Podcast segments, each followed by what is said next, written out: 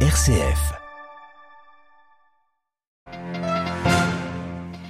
Un cabinet de guerre formé en Israël, un gouvernement d'union rassemblera le Premier ministre Netanyahou et son rival politique et ex-chef de l'armée Gantz pour mener la guerre déclenchée par l'offensive du Hamas samedi.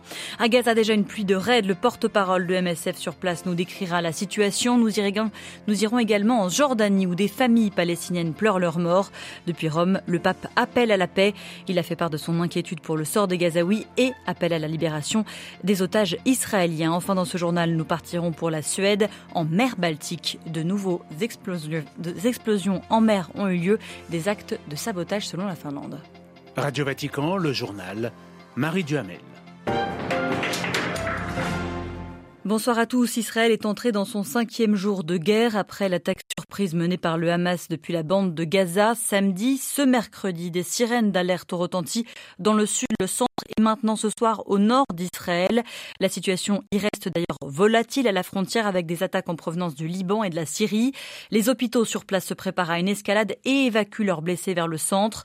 Enfin, au nord de Gaza, plus au sud à Zimkim, huit membres du Hamas ont été tués et à Ashkelon, les habitants sont priés de rester ce soir chez eux.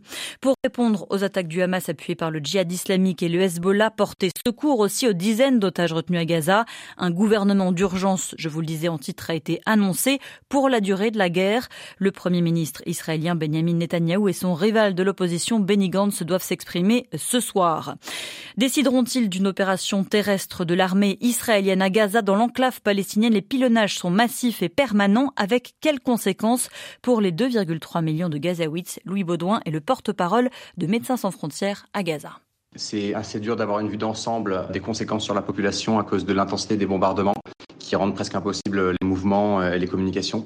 Mais ce qu'on voit pour le moment, ce sont des hôpitaux débordés par le nombre de blessés, des blocs chirurgicaux qui tournent jour et nuit, euh, et 260 000 déplacés qui cherchent un peu de sécurité, euh, au dernier chiffre qui date de ce matin déjà.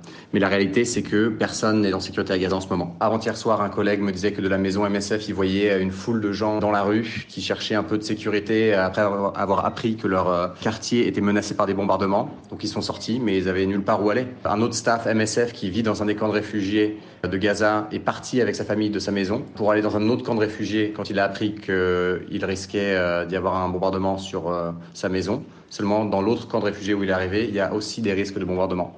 Donc, c'est euh, que des histoires comme ça. C'est vraiment terrible. On a aussi euh, des attaques sur les structures de santé, ce qui est un énorme problème. On compte au moins 16 personnels médicaux de tués 18 ambulances détruites, 8 structures médicales qui ont été endommagées, voire qui ont fermé. On a par exemple l'hôpital de Beit Hanoun au nord de Gaza qui a fermé à cause de bombardements tout autour qui ont endommagé la structure, mais qui aussi empêchent le staff d'y rentrer ou d'en sortir. Louis Baudouin de MSF, interrogé par Delphine Allaire ce soir, le Croissant Rouge palestinien a annoncé la mort de quatre de ses membres.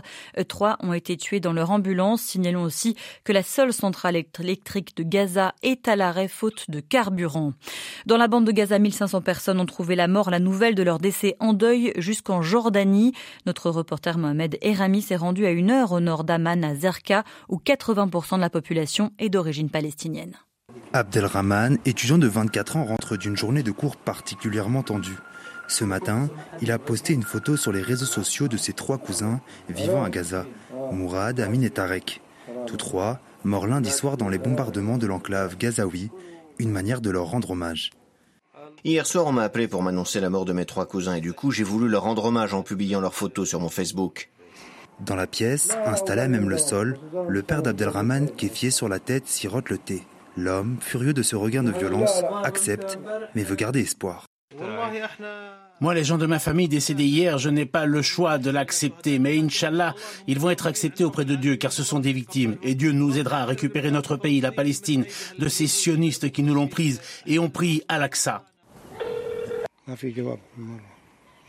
200 mètres plus loin, chez Imad et sa famille, c'est l'inquiétude. Voilà 24 heures qu'ils n'ont pas de nouvelles de leurs proches vivant de l'autre côté de la frontière.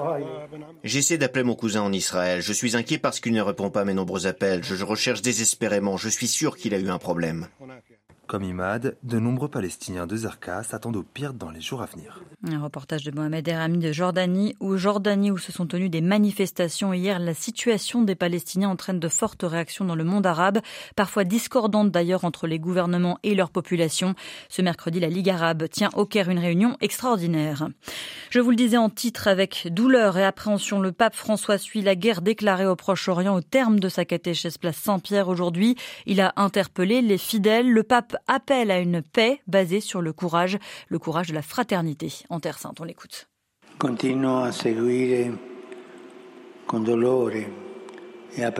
Je continue à suivre avec douleur et appréhension ce qui se passe en Israël et en Palestine. De nombreuses personnes tuées, d'autres blessées. J'appelle à la libération immédiate des otages. Ceux qui sont attaqués ont le droit de se défendre, mais je suis très préoccupé par le siège total que subissent les Palestiniens à Gaza où l'on dénombre également de nombreuses victimes innocentes. Le terrorisme et les extrémismes ne contribuent pas à trouver une solution au conflit entre Israéliens et Palestiniens. Le Moyen-Orient n'a pas besoin de guerre, mais de paix, une paix fondée sur la justice, le dialogue et le courage de la fraternité. Le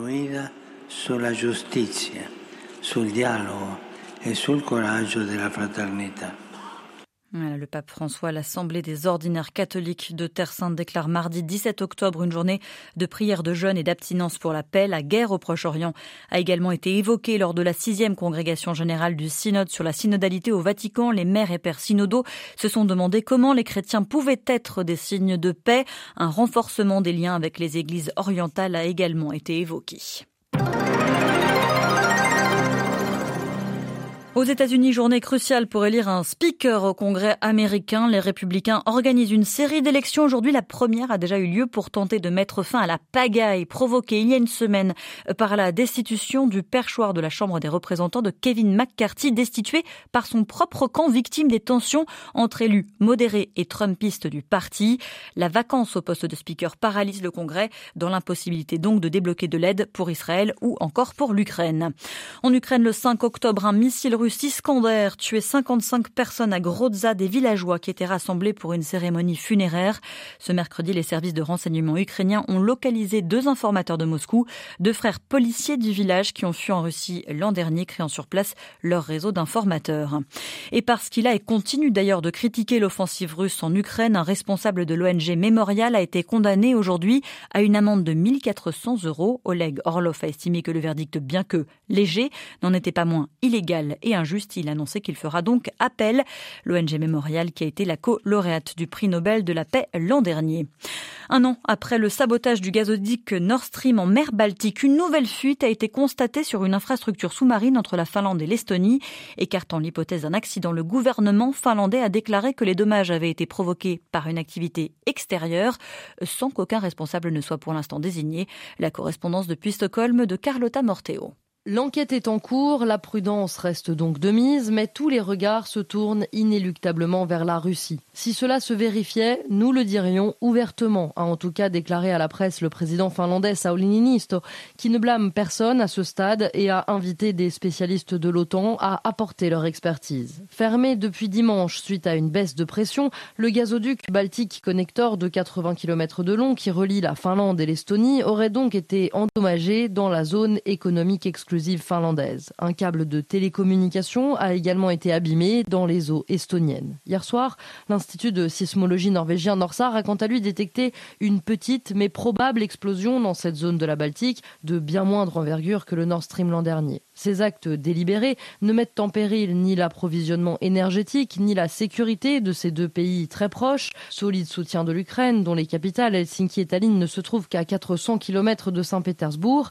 Mais l'affaire est prise très au sérieux car elle est un nouveau signal de la vulnérabilité des infrastructures sous-marines européennes. Stockholm, Carlotta Morteo pour Radio Vatican. Un bilan revu à la baisse en Afghanistan. Le gouvernement a considérablement revu son bilan à la baisse, le bilan du séisme qui a frappé samedi l'ouest du pays. Il l'établit à plus de 1000 morts dans l'immense majorité des femmes et des enfants selon l'ONU. Au Niger, le régime militaire issu d'un coup d'État ordonne à la coordinatrice de l'ONU dans ce pays, Louise Aubin, de quitter le territoire dans les trois jours, dénonçant notamment les entraves des Nations Unies à sa reconnaissance internationale.